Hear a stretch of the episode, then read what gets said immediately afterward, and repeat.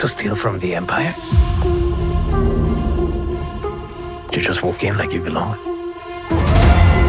They're so proud of themselves, so fat and satisfied. They can't imagine that someone like me would ever get inside their house. Cassian Andor. The Empire is choking us so slowly. We're starting not to notice. What I'm asking is this. Wouldn't you rather give it all to something real?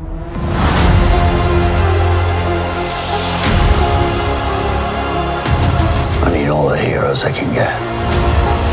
For the greater good. Call it what you will. Let's call it war. There's fermenting out there, son. Pockets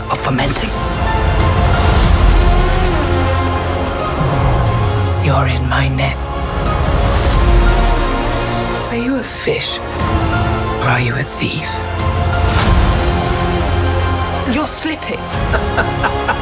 I'm not slipping. I've just been hiding for too long.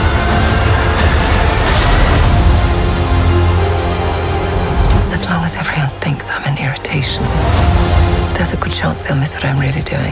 What are you really doing?